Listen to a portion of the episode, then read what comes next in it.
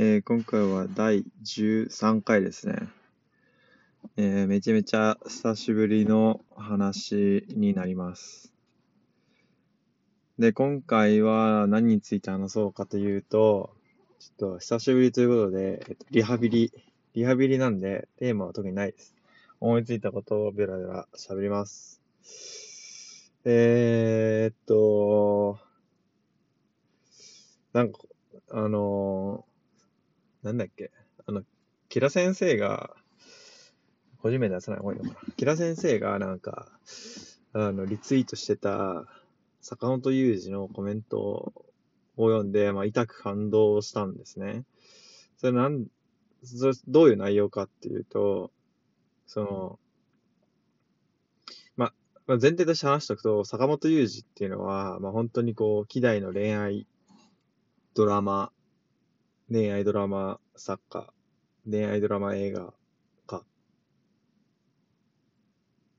なんですよ。あまあ、皆さんご存知かもしれないんですけど、まあ、最近で言うと、あの、あれですよね。あの、えー映画で言うと、花束みたいな恋をしたとか、ドラマで言うと、大豆田とはこと3人の元夫たちとかね、あの辺なんですけど、で、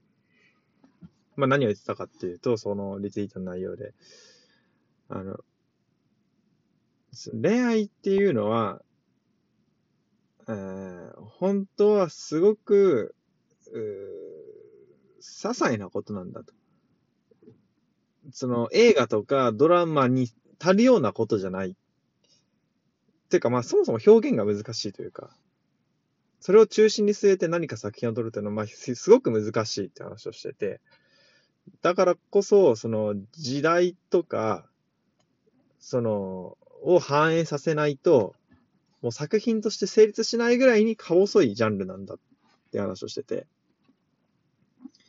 で、例えば、だから、えー、花束みたいな恋をしたっていうと、まあ、あれっていうのは、いわゆる Z 世代っていう、その社会現象をテーマにした恋愛なんですよね。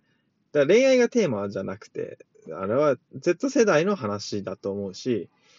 えー、大豆田とわ子の話で言うと、えー、なんでしょうね。その結婚っていう、結婚制度の是非とかの話まあちょっともうちょい、あの、その話で言ってた具体的な話は、例えば、あの、えっ、と、星野源とあのなんだっけ。えっ、と、綾瀬はるかじゃなくて、誰だっけ？ガッキー。えっ、と、ガッキーって名前なんだっけ？荒垣結衣か。そう、星野源と荒垣結衣が出てた、あの、えー、なんだっけ？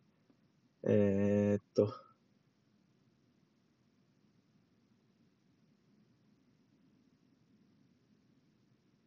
なんだっけ？まあ、あの、け契約結婚がテーマの話だったじゃないですか。あれっていうのは別に恋愛の話じゃなくて、契約結婚っていう、まあ、事実婚に類するような、そういう話だと思うんですよね。事実婚違うか。で、まあ、それ何に達感としたかっていうと、なんか、まあ、そうだよなと思ったんですよね。なんか、恋愛ってすごく大きなトピックだと思われてるけど、なんか実は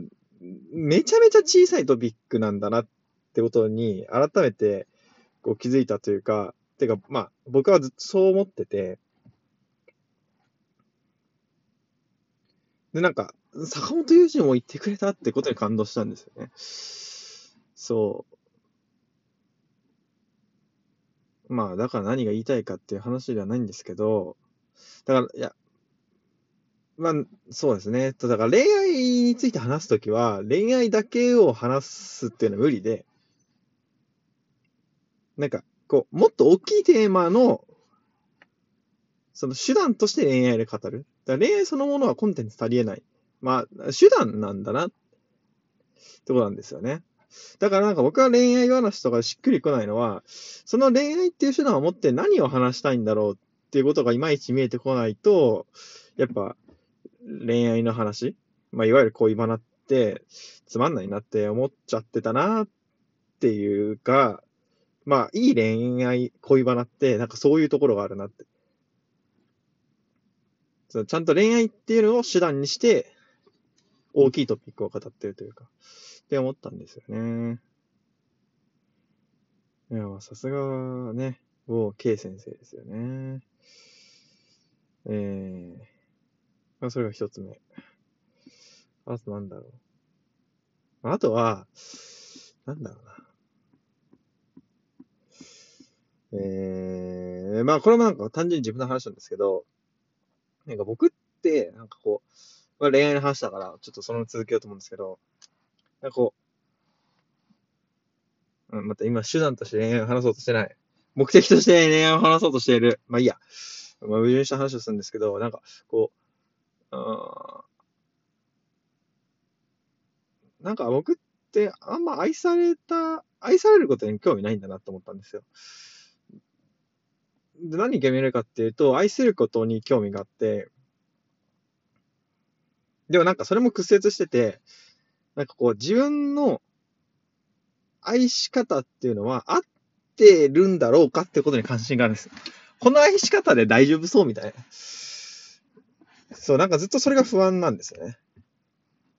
で、やっぱな、これなんでなんだろうってずっと結構考えてて、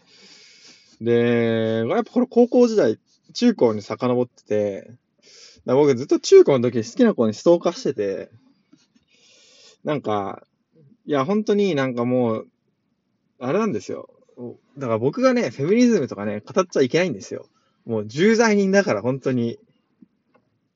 もう、いや、もう、今、あれですけど、なんかやっぱその子、その僕がストーカーしてた子は、なんか、ね、うん、本当に、うん。まあなんか、やっぱそういう相談、人権相談室とか言ってたんだろうなって思うぐらい、いや、なんか本当にそういう加害者意識があって、で、もうなんか本当償っても償いきれないし、っていうふうに、でもなんか僕はすごくその時、その人を愛してると思ったんですよ。で、まあだからやっぱそういう間違った愛し方をずっとしちゃってて、ずっと不安なんですよね。この愛し方で合ってるんだろうかって。そう、だから、そうなんですよ。僕はなんか正しい、人を正しく愛せるかってことに関心があるのかもしれないですね。まあこれは二つ目の話で、えー、っと、あ、そう、今、その FE 試験の勉強してるんですよ。FE 試験って基本情報技術者試験ってやつで、あのー、なんていうのかな。まあ、システムエンジニアの、あ試験としては、レベル2って言われる試験ですね。で、そう、別に技術者でもないし、実地経験もないのに、そう、試験を勉強するっていう、まあ、本当にアホの極みなんですけど、それで出てそ今、そデータベースの勉強してるんですよ。データベースマジで腹立って、全然わかんなくて、あの、あーってなってるんですけど、今、もう、なんか、ね、もう久しぶりにこんなイライラしてるなと思ってるんですけど、そう、データベースのことを、あの、ん？データベースの話で、その、えっ、ー、と、データベースマネジメントシステム。だから DBMS って言うんですよ。DBMS がめっちゃ空目して、あの、BDSM に見えるんですよ。そのせいでなんか毎回こう、あの、データベースの勉強すると、こう、なんかこう、なんていうんですかね。この、なんだろう、こう、エロエロい妄想をはかどるっていう、もう、もうほんと散々なんですよ。もう、データベース難しくて、あの、イライラするし、あの、なんか、こう、なんかこう、エロいことを考えちゃうし、もう最悪なんですよ、データベースの勉強は。まあ、ということで今日は、あの、サザエさん3本立てということで、えー、坂本雄二の恋愛論、えー、僕の、えー、恋愛の話、えー、FE 試験のデータベースの話の3本立てでした。以上、終わり。